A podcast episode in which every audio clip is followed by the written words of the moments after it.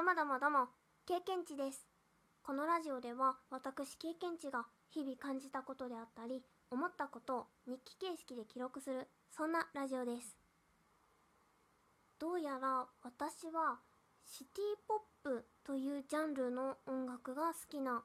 ようです。というのが先日発覚しまして、友達が何の気なしに流してくれた音楽を聴いていたらですね、これめっちゃ好きなんだけどってなって、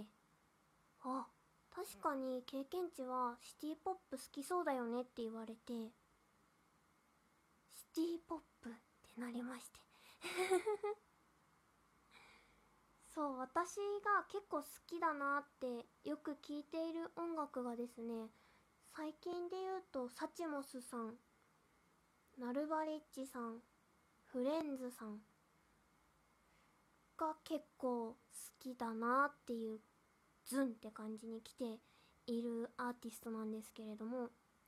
見てみたところネオシティポップっていうジャンルがまたあるみたいでそれに該当しているようなんですね。そのサチモスさんフレンズさんナルバリッチさん。うんうん。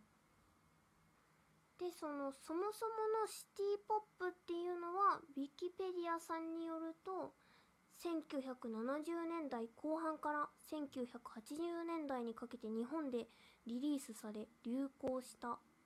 ニューミュージックの中でも特に都会的に洗練され洋楽志向のメロディーや歌詞を持ったポピュラー音楽と書かれています。つまり70年代後半から80年代に結構流行っていたジャンルのようですね。代表的なアーティストさんに山下達郎さんや竹内まりやさんあと松任谷由実さんなどなどそのような方々がいらっしゃるとのことであ好きだってなりまして。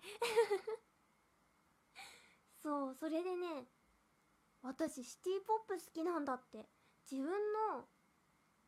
な音楽のジャンルがあんまりよくわからなかったんですよ。まあその結構いろいろ聞いたりもしてるっていうのもあるので、まあ、ラップとかも好きだったりするしあとは他にはでもラップかな？ラップが好きだったり、まあ、あと R&B 聞いたりとかもしているのでうーんまあいろいろ音楽は好きだなって思ってたけどでもなんかこう一番惹かれる曲ってこれなんだよなみたいなのがそのサチモスさんとか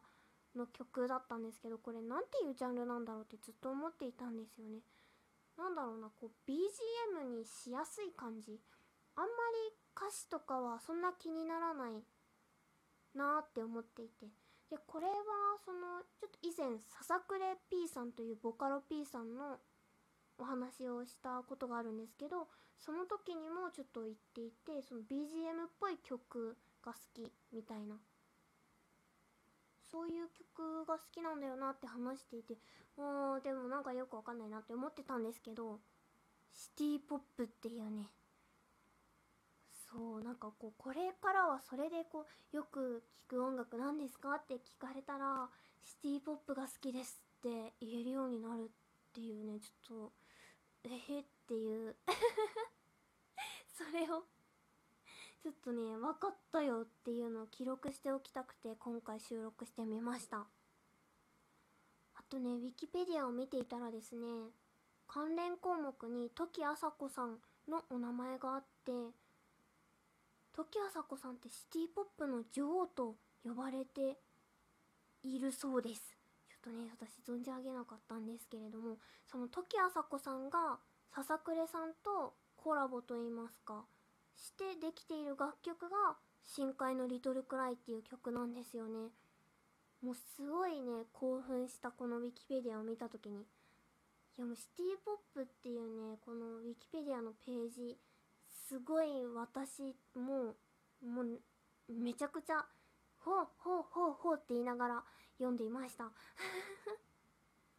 もうね嬉しいですね。自分が好きなジャンルが分かったっていうなんかこう自分のことを知れた感じがしてめちゃくちゃ興奮しました。友達にねめちゃくちゃ感謝しています。本当にありがとう。この場を借りてもう一度お礼を言いたいと思います。本当にありがとう。そして Spotify にねその70年代シティポップとかそういうプレイリストもあるらしいのでもうめちゃくちゃ聞いてやろうかなと思っています。先日ですねツイッターとかではツイッターとかというかツイッターでですね豆腐ビーツさんの話をしたりクレバさんの話をしたりもしたんですけれどもいやーやっぱりこう好きな音楽とかそういう音楽の話っていいですね。なんとなくこうその人をちょっと知れた気持ちになれたりして いいなって思いました。今回は一番もうなんだろうなうわって分かったっていうシティポップの話をさせていただいたんですけれどもちょこちょこね他にもどんなアーティスト聞いたりするのかなとかを話したりしていくのも楽しいかなって思いました。そんなこんなでですね音楽の話してみました。うん。それではそれでは終わり。さよなら。プチッ。